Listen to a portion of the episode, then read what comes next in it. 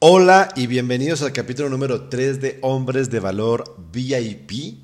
Cada día más contento, cada día más emocionado. He hablado con algunos conocidos, algunos amigos, para invitarlos a que participen de alguna entrevista a futuro que voy a hacer sobre diferentes temas. Y, la verdad es que absolutamente todos me han compartido la alegría y la motivación de lo que esto significa y de lo que puede aportar y de lo que tiene como objetivo la creación de esta comunidad. Les recuerdo simplemente que esto nace producto de mi deseo de crear una comunidad de hombres donde hablemos como hombres, pero no en un entorno, no, en un entorno machista o en un entorno eh, superior a la mujer. No se trata de eso, se trata simplemente de compartir experiencias, de ayudarnos, de crecer como personas, de crecer como padres, de crecer como esposos, de crecer como hermanos, de crecer como parejas, en fin, como emprendedores, como empresarios, en todos los aspectos. Y, no pretende, eh, no pretendo imponer ninguna verdad, más allá de que pueda exponer aquí alguna opinión personal que no tiene necesariamente que ser compartida por ti que en este momento estás escuchando.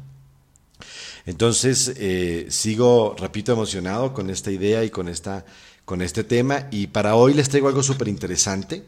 Para hoy vamos a hablar de, de las frases que como hombres todos hemos escuchado a través de la vida y que muchas, muchas veces marcan conductas que no siempre son las mejores. O sea, yo conozco casos verdaderamente terribles donde los hombres, de acuerdo a la formación que han recibido, son terriblemente machistas, terriblemente posesivos, terriblemente em, o se sienten muy superiores a su pareja o se sienten muy superiores a muchas cosas y eso es respetable porque de alguna forma así los han criado, así los han formado y yo no soy nadie, reitero, para cuestionar eso. Pero sí puedo compartir mi opinión para quien esté de acuerdo con ella y quien, y quien no, pues también tendremos la oportunidad de, dejar comentarios y de, y de, y de platicar en, en, algunas de las plataformas en las cuales subiremos este, este contenido.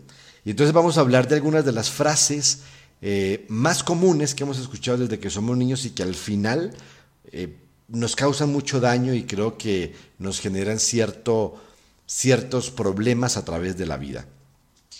Por ejemplo, he anotado por acá, eh, típico, la primera, la primera de todas, los niños no juegan con muñecas. Mm, yo digo, ¿por qué un niño no puede jugar con muñecas? ¿Acaso ¿Acaso habrá alguna, algún experimento científico o alguna investigación que yo en lo personal desconozca porque no conozco nada que impida que un niño juegue con muñecas? O sea, un niño si se le antoja jugar con las muñecas de su hermanita, eh, no puede hacerlo porque acaso eso va a atentar contra su virilidad o contra su hombría? ¿O acaso eso va a definir su sexualidad? ¿Acaso será eso más importante que muchas otras cosas. Yo en lo personal no estoy en absoluto de acuerdo en que un niño eh, no pueda jugar con muñecas. O sea, pienso que un niño puede jugar con lo que le dé la gana en la medida en que evidentemente esté, eh, que no corra ningún tipo de peligro, pero creo que es una estupidez, con todo respeto, eh, ese tipo de conceptos. Y si existe alguna explicación científica, pues bueno, que alguien me la comparta. Otra frase típica, la número dos, dice, eh, la rosa o lo rosado es de niñas. Fíjense que tradicionalmente yo hoy personalmente cuestiono muchas cosas de la vida. Hoy en mis 47 años yo digo, pero a ver, ¿qué es bonito? ¿Qué es feo? ¿Qué es atractivo? ¿Quién, define la moda? ¿Quién define eh, lo que es o lo que no debe ser? Hay ciertas normas que todo mundo debe seguir, pero ¿quién definió que lo rosado es de niña y que lo azul es de niño, por ejemplo?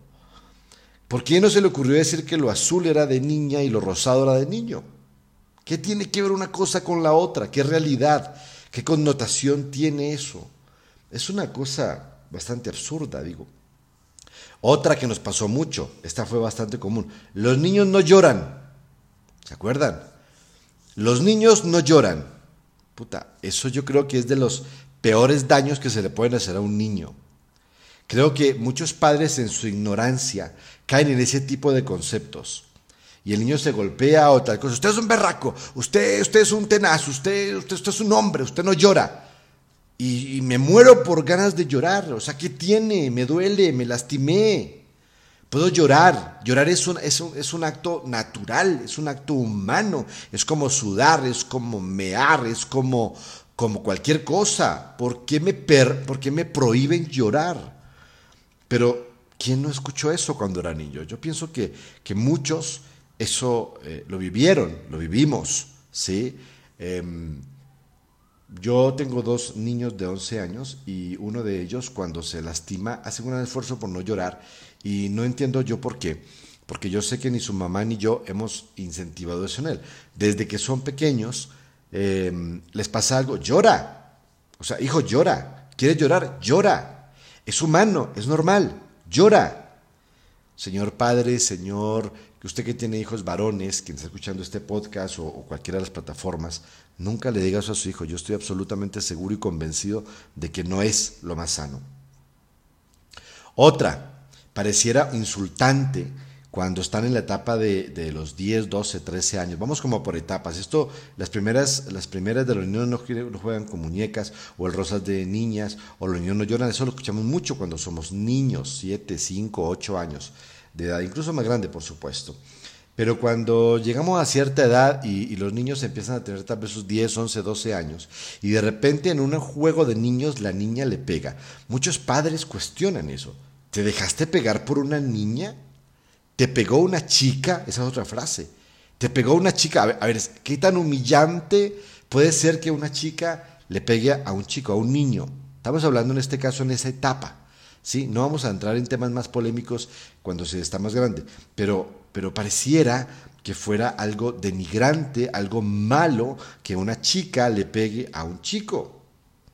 Y esa es una frase que yo pienso que en el futuro detonó o detona en, en, en, el desequilibrio emocional y en la violencia familiar. Porque si hay una cosa que es una realidad, señores, es que el 99% de los casos, y no soy psicólogo, pero sí conozco del tema, sí estuve con psicóloga varios años y todavía lo estoy, no porque esté loco, sino porque yo pienso que ir al psicólogo es una necesidad humana, así como, como le escuchaba yo al grano de Indo Perón en alguna entrevista, él decía, ir al psicólogo debería ser parte de la canasta básica de todo ser humano. Porque es que en el pasado, cuando fuimos niños, tuvimos tantas dificultades, porque nuestros padres tampoco eran perfectos, sus padres tampoco eran perfectos, y evidentemente nos transmitieron muchas de sus, de sus errores. Entonces, pareciera que si una chica, si una niña le pega a un niño fuera algo terrible, y eso no es así. Entonces, si un niño de 10 años escucha, una niña te pegó, ¿cómo se te ocurre? No te dejes. Entonces no es, no, es de cuestionar que esa persona crees que le, le golpee o le saque la mandarina, le saque la madre a su noviecita o a su mujer. Ojo con esas, ojo con esas frases que todos los hemos, eh, las hemos escuchado. Otra frase. Cuando están jugando o alguna cosa y un niño de repente no es brusco, pareciera que la brusquedad está directamente relacionada con la hombría. Entonces le dicen, ay, pero juegas como niña. O, o, o, haces tal cosa como niña. Y eso evidentemente, a mi parecer, no es sano. O sea, estamos en un proceso y estamos marcando a través de nuestras palabras, ignorantes muchas de ellas, porque también esa es la realidad. La mayoría de los padres se quejan, y esto lo cuestionaba yo mucho cuando tenía una escuela de lectura, los papás siempre se quejan y digo se quejan porque no fue mi caso, pero se quejan de que, ah, es que el niño viene sin manual. Puta, obvio viene sin manual, es hasta ridícula esa frase, pero hay un montón de libros y hay un montón de audios y hoy por hoy hay un montón de videos que enseñan a los padres a educar a sus hijos. Ya no hay pretexto. Ya no hay pretexto. Tal vez en los, en los 80 para atrás, cuando no había internet, pues tal vez la gente solo tenía la posibilidad de leer algún libro relacionado al tema. Y tal vez años anteriores de nuestros abuelos o tatarabuelos, ok, eso era hasta entendible. Pero decir ese tipo de frases es, le está dando una connotación terrible a un niño. Juegas como una niña. A ver, para que juegues como un niño, ¿cómo tiene que ser? ¿Brusco? ¿Pesado? ¿A los trancazos? ¿A los golpes? No, no, no, yo creo que, yo creo que no.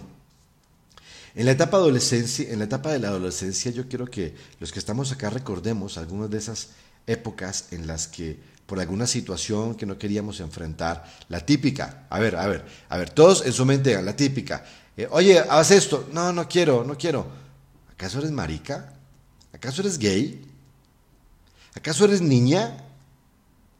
Volvemos otra vez a adjudicarle a las mujeres las debilidades. O sea, como soy hombre, yo no puedo ser débil. Como yo soy hombre, eh, no tengo derecho a tener miedo, no tengo derecho a echarme para atrás en algo. Eh, recuerdo, y aquí pues es un monólogo por ahora, luego haré muchas entrevistas y habrá, habrá nuevas dinámicas en este podcast, pero por lo pronto es un monólogo. Y yo comparto que en toda mi vida jamás he peleado. Pero recuerdo claramente en mi etapa de adolescencia, 13, 14, 15, que era el típico, mm, el, típico malandro del salón, que todos lo tuvimos, el típico matón que invitaba a pelear a algún compañero del salón o a algún compañero de otro salón. La típica de, nos vemos saliendo de la escuela, nos vemos en, la, en la, cancha, ¿se acuerdan? Y yo, yo recuerdo claramente que en eso caí varias veces. Y entonces, cuando no accedí porque no accedí, la típica, ah, es que Alejandro es marica, es que es un cobarde, es un huevón, es un miedoso, es una gallina. Usted es una gallina, Alejandro, por no pelear, o sea, o peleas o eres una gallina. ¿Y cuánta gente se rompió la jeta con ese tipo de frases que recibimos mucho en la etapa de la adolescencia? ¿Sí? O eres marica, o eres, o eres gay, o eres una niña, o eres una gallina, o cualquiera de estas cosas. Eh, otra que en lo personal me sucedió, y a lo mejor a muchos de los que están escuchando esto también, eh, cuando yo era adolescente y pasaba por la escuela, y no sé cómo sería el colegio de muchos, pero en el mío, cada seis meses teníamos que ver una materia de deporte. Y entonces póngale que a los seis meses, esta es una anécdota que yo siempre la cuento y me genera entre dolor y risa, la verdad, entre dolor y risa. Y es una anécdota porque cuando nos tocó ver el semestre de fútbol, yo para el fútbol siempre fui muy malo. Era de los que en las cascaritas que se hacían en, las, en, las, en los barrios, em, a mí siempre me dejaban al final. Ya se acuerdan que uno agarra, habían dos líderes que eran los que mejor jugaban. Entonces estaban todos los demás gatos alrededor, 10, 12, 15 muchachos. Y entonces en ese momento, en ese momento empezaban, bueno, elijo a fulano, usted elija al otro, elija al otro. Adivinen quién quedaba de último. Este pechito. Yo quedaba de último y eh, Alejandro lo regalamos, no, se lo regalamos. Y cuando yo podía jugar fútbol, tanto en el colegio como en las cascaritas, pues yo corría toda la cancha para arriba y para abajo pidiendo la pelota y nunca me la pasaban porque era muy malo. Y con razón, era malo. Y cuando me pasaban la pelota me enredaba, me caía, era muy malo. Y terminaban simplemente ganándome un montón de insultos. Lo que generó, hoy lo percibo, un trauma y un, y un desagrado hacia el fútbol. A ver, no lo odio, pero tampoco me encanta. Hoy puedo decir que nunca en mi vida he ido a un estadio de fútbol. Nunca. ¿Sí? A ver fútbol. He ido a un estadio porque fui atleta, corrí 100, 200 y 400 metros en estas pistas que están alrededor de los estadios, pero nunca he ido a ver un partido de fútbol en toda mi vida. Y eso me quedó desde el colegio porque yo cuando decía no me gusta el fútbol, también era un tema de bullying. También era un tema de ¿no te gusta el fútbol? Pues, es que a los hombres nos gusta el fútbol. ¿Por qué? A mí no me gusta y no soy marica, ni soy gay, ni nada por el estilo. Y tampoco soy homofóbico, quiero ser claro. O sea, yo respeto cualquier tipo de predilección, cualquier tipo de, inclinación religiosa, sexual. He aprendido a entender eso y a respetarlo, aunque no lo comparta. Pero no me gusta el fútbol. Y eso no me quita mi hombría, pero hay gente que sí. Y eso impacta cuando uno es adolescente. ¿Sí? Eh, otra, esta, es cañona, esta es cañona y también yo siento que muchos no la comentan. Cuando uno entra en la etapa de los 16, 17, 18, el tema más común es el sexo. El tema más común es el sexo y uno está en una etapa en la que eh, yo confío en que la mayoría de los que estamos acá somos hombres y en la que estamos, como dicen, mucha gente estirándole el pescuezo, ¿cómo es que dicen? Estirándole, estirándole el pescuezo al gallo, no sé qué. Bueno, es una forma de expresar vulgarmente que es una época de mucha masturbación, es una época de exploración, vamos a darle un concepto más real, es una época de exploración, es una época de masturbación. Y, en, las, en los convictos y en los amigos a los 15, 16 empieza, ¿y tú ya eres virgen? Y si tú a los 16 o 17 no eres virgen, te cuestionan. Y la típica, la típica frase, ¿en serio todavía eres virgen? Y de ahí que muchos optábamos o optaban por presumir aquello que no eran. No, ya, ya, yo ya, yo ya, yo ya, yo ya. Y, con aquella y con aquella y con aquella. Hay unos que se habían acabado el colegio entero y no sabíamos. Ya se habían acostado mentalmente con un montón de chicas y no sabíamos, porque era casi vergonzoso decir que llegaste a los 16 o 17 y no has perdido la virginidad. Era vergonzoso. Es un tema que tiene que ver con tu hombría. No importa si la chava, o si la chica, o si la niña, o si la amiga, o la del colegio, o lo que sea, fuera quien fuera, no importa. Lo importante es que tú votaras la virginidad. Entonces esa típica palabra, ¿en serio todavía eres virgen? Es una frase muy dañina, muy dañina, que, genera un gran nivel de estrés en los adolescentes y que hoy lo siguen generando. Es más, vemos casos de papás, abuelos, tíos que, no, tengo que llevar a que se haga hombre. Y hemos conocido casos, y aquí conoceremos casos seguramente más adelante, de, del papá que se lleva muchachito, de 16 años, a donde la prostituta, a que le quite la virginidad, porque es la forma de, de, de decirle al mundo que ahora es un hombre. O sea, fíjense qué nivel de estupidez. Como si la hombría dependiera de que tengas o no una primera relación sexual a los 16 o 17 años. Perdón, es mi opinión. Eh, otra palabra que surge, y sigo en esta época de los 18, 20, 17, 19, 21 años, eh, empieza la época del, del, filtreo, de la conquista, y entonces los típicos amigos que están diciendo permanentemente, eh, si eres buena persona, no te van a querer. Te van a mandar a la friend zone, a la zona de amigos.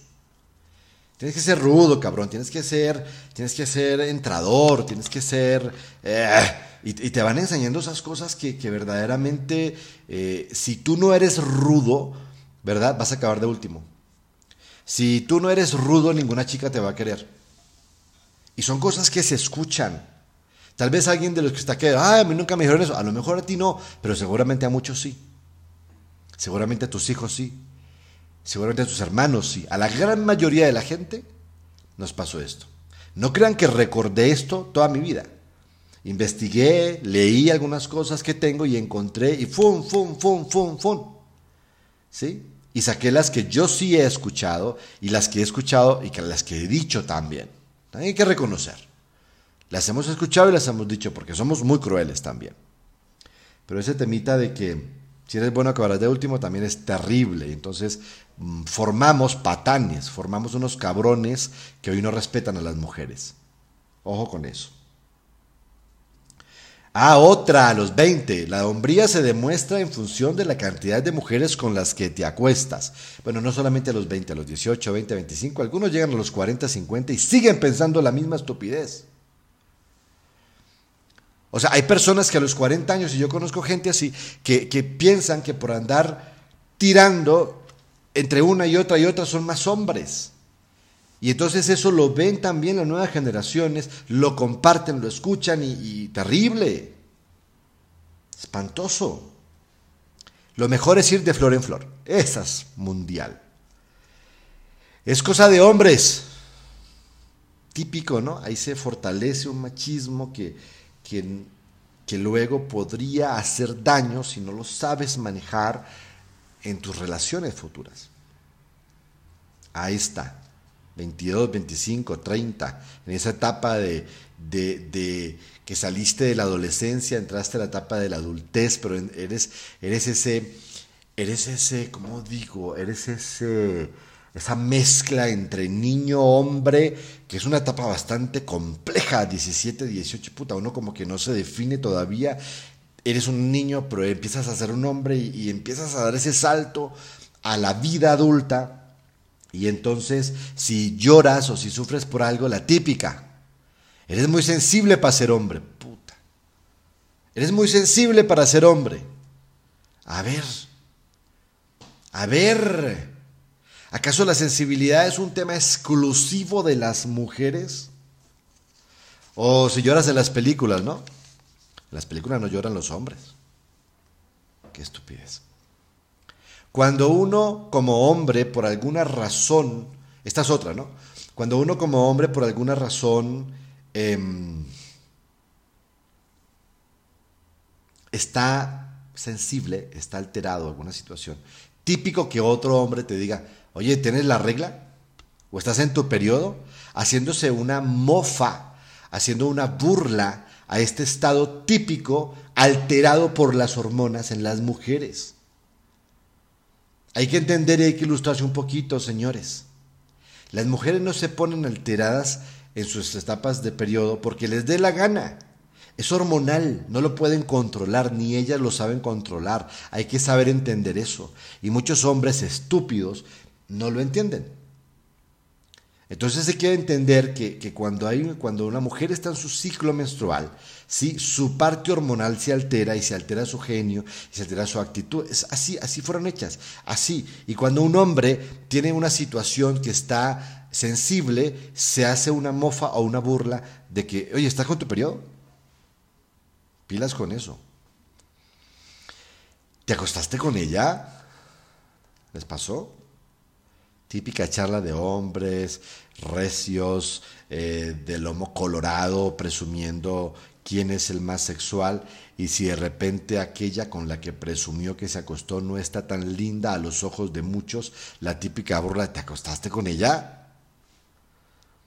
Para los que me escuchan en podcast estoy colocando una cara como de asquito. Los que me ven en las plataformas audiovisuales, ¿te acostaste con ella? Casi, casi, ah, me meto el dedo a la boca para decir, Qué asco. Y eso está pasando por esa época de los veintitantos. Cuando hay toda una exploración sexual, cuando hay todo un sitio de cosas, pero estas charlas entre hombres y estas frases, yo pienso que destruyen, destruyen, hacen mucho daño en relación a muchas cosas en la vida empezamos de repente a crecer y, empiezan las relaciones y compartimos de las relaciones. Fíjense que vengo hablando desde las frases, desde que somos niños, pasando por todas las etapas. Estoy en la etapa de los 20 a los 30 a lo mejor, cuando si de repente eh, yo le comparto a algún amigo que mi mujer o mi novia me dice o hace tal cosa, típica otra frase, enséñale quién manda. Enséñale quién manda. O, ¿te vas a dejar? Oh, no seas débil. Imagínate. Enséñale quién manda. Oh, te vas a dejar. Oh, no seas débil. Son frases que fortalecen un machismo e incluso una violencia, porque alguien que no es alguien, alguien que no entienda esa frase, solamente dice, enséñale quién manda, te la dice tu hermano, tu amigo, baboso, tu padre, tu abuelo, lo que sea en su formación machista, pues para enseñarle quién manda voy y le acomodo un golpe. Para enseñarle quién manda voy y, le impongo algo para no demostrarle que soy débil. Para demostrarle que soy un hombre. Porque esa es la otra, no. Sé un hombre. Sé un hombre. Bueno, sé un hombre. ¿Qué significa ser un hombre? Ser un hombre significa golpear a la mujer, ser un hombre significa maltratar a la persona, ser un hombre significa aprovecharse de la condición física más fuerte que una mujer para abusar de ella. Eso significa ser un hombre. Son temas interesantes de cuestionar. Y si esa persona ya adulta llora en las películas, qué burla, ¿no? ¿Lloras en las películas? ¿En serio? Y ahí está uno viendo la película con la lágrima aquí, aquí, aquí, ya brincándole. Y uno aguantándose porque no quiere que se le, se le salga. Y si se le sale la lagrimita en la película, uno trata de esconderla de alguna manera. Mientras que la mujer está moco tendido porque ella sí puede llorar. El hombre no puede llorar. Y eso muchas veces viene desde esa primera frase que le dijeron, los hombres no lloran. ¿Por qué no? Ya hablé de eso. En ese fortalecimiento del machismo, que todavía se vive mucho, cada vez menos, pero todavía se vive bastante, y por eso hay manifestaciones sexistas, feministas, un montón de cosas, porque sigue habiendo mucha violencia, porque la violencia es algo que avergüenza y que se da en todos los estratos socioeconómicos y que sigue sucediendo y que es muy alta en gran parte generada por todo este tipo de frases. Piénsenlo, señores, piénsenlo. ¿Vas a dejar que te hable así? Si la mujer te alza la voz, típico el papá, el hermano, el amigo, ¿vas a dejar que te hable así? Te tiene cogido por los huevos. Y volvemos a este tema de que la hombría depende de la fuerza. Te tiene cogido por los huevos. O si por alguna razón ella gana más que tú, alguien te puede decir esta frase, oye, ¿no te afecta, no te importa que gane más que tú? Yo conozco, por experiencia, de muchos, de mucha gente que conocí en mi camino, que cuando ella ganaba más que él, puta, era terrible. ¿Qué tiene? ¿Qué tiene que ganar más que tú? ¿Qué importa? Eso no te quita nada. Eso no te quita la hombría, eso no te quita tu capacidad, eso no te quita absolutamente nada. ¿Qué tiene?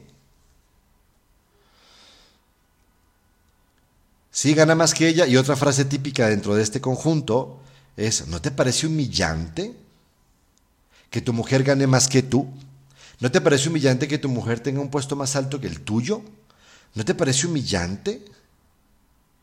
Ah, ya, otra. Entonces tú eres el amo de casa. Situaciones que llegan a suceder en una familia, una pareja, estamos en los 30, 35, eh, ya la vida de pareja, y por alguna razón él se queda sin trabajo y ella sí trabaja. Ay, tú eres el amo de casa entonces. Ay, tú eres la cocinera entonces. Ah, tú eres entonces el que ahora cuida a los niños. ¿Qué tiene? Son cosas que hoy en día en lo, personal yo cuestiono. No sé si todos los que están escuchando esto, reitero, estén de acuerdo conmigo. No, no se trata de ver quién tiene la razón, simplemente se trata de entender dentro de un concepto más claro que hay una cantidad de frases en la historia y en la vida de cada uno de nosotros que nos pueden hacer muchísimo daño y que están detonando violencia, están detonando desigualdad, están detonando una cantidad de cosas y eso no son hombres de valor. Discúlpenme, pero no. Eres padre y empiezan incluso y sigues recibiendo frases como esta, eres padre y tu hijo dice, papá, quiero tomar eh, clase de danzas. Ah, no, eso es para niñas. Y si tú eres un padre un poquito más abierto y lo dejas ir, algún amigo te va a decir, oye, ¿en serio? ¿Vas a dejar que tu hijo vaya a clase de danzas? ¿Vas a dejar que tu hijo vaya a clase de manualidades? Puta, y sigue, y sigue, y sigue. Y la otra frase, cuando ya tienes incluso una relación, eres una persona adulta, y nunca falta el amigo, el conocido, el canchero, el coqueto de toda esta persona que te dice, todos los hombres ponen los cuernos, güey, es normal.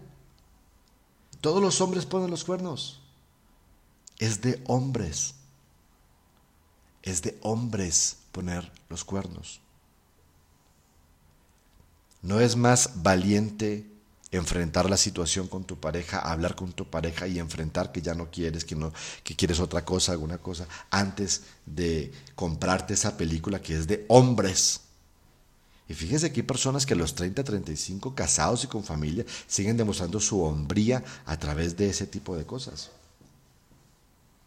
Y vamos llegando ya a la parte más adulta donde a lo mejor mm, brinca mucho más eh, la el machismo, donde verdaderamente se siente mucho más el machismo, porque viene de una época más antigua, donde había menos información y donde el hombre normalmente era el que trabajaba y la mujer estaba todo el tiempo en casa. Entonces había una cultura machista que hoy cada vez es menor.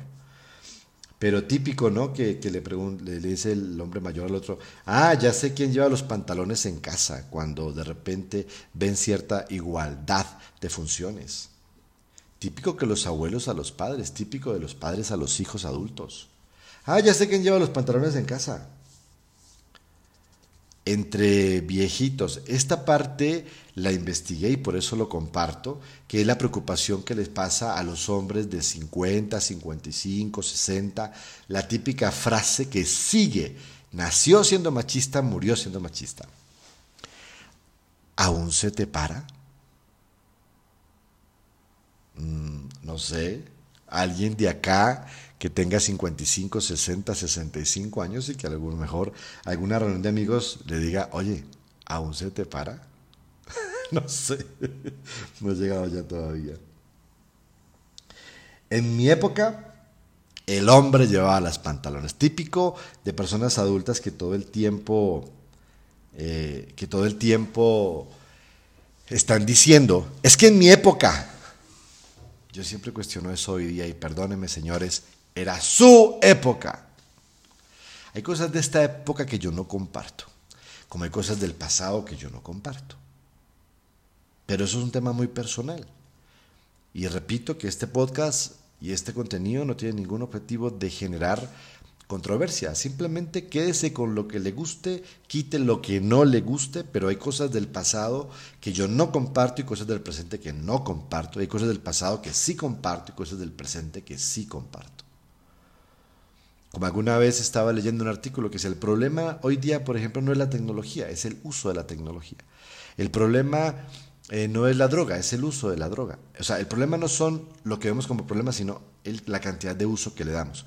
Hay cosas de hoy en día que yo no comparto por la forma como se utilizan y hay cosas que sí comparto. Entonces, yo simplemente quiero eh, ir cerrando este capítulo del día de hoy, el capítulo número 3 de Hombres de Valor VIP, que espero que les haya agradado.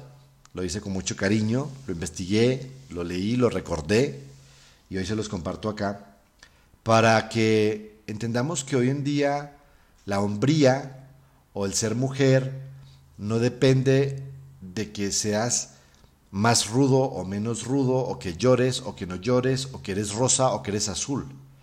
Esas son majaderías que ya creo que no aplican hoy en día. Creo que tanto el hombre como la mujer tienen y tenemos ciertas características que debemos entender y respetar. Porque es que la realidad es que esta situación de machismo ha traído que para el hombre sea muy fácil y muy, muy simpático llamar a las mujeres putas y ver sus cuerpos como si fueran desechables. Creo que esa es la conclusión final. Hoy en día yo veo unas, unas situaciones en, en Internet que son verdaderamente patéticas, espantosas. El nivel de, de relaciones sexuales a la edad que empiezan, el nivel de abuso, el, nivel de las chicas, lo que muestran, lo que hacen, es una cosa espantosa. Eso no se puede controlar más que con la educación de tus propios hijos. Yo solamente espero que este contenido eh, les haga sentido, algunas cosas sí, algunas cosas no, algunas cosas comparto, otras cosas no. Simplemente que entendamos que hay muchas cosas y muchas de estas frases, o la gran mayoría, o por no decir todas, que la verdad hicieron y hacen mucho daño y no construyen hombres de valor. Nos vemos en el siguiente capítulo, les mando un abrazo muy grande y muchísimos éxitos a todos. Chao, chao.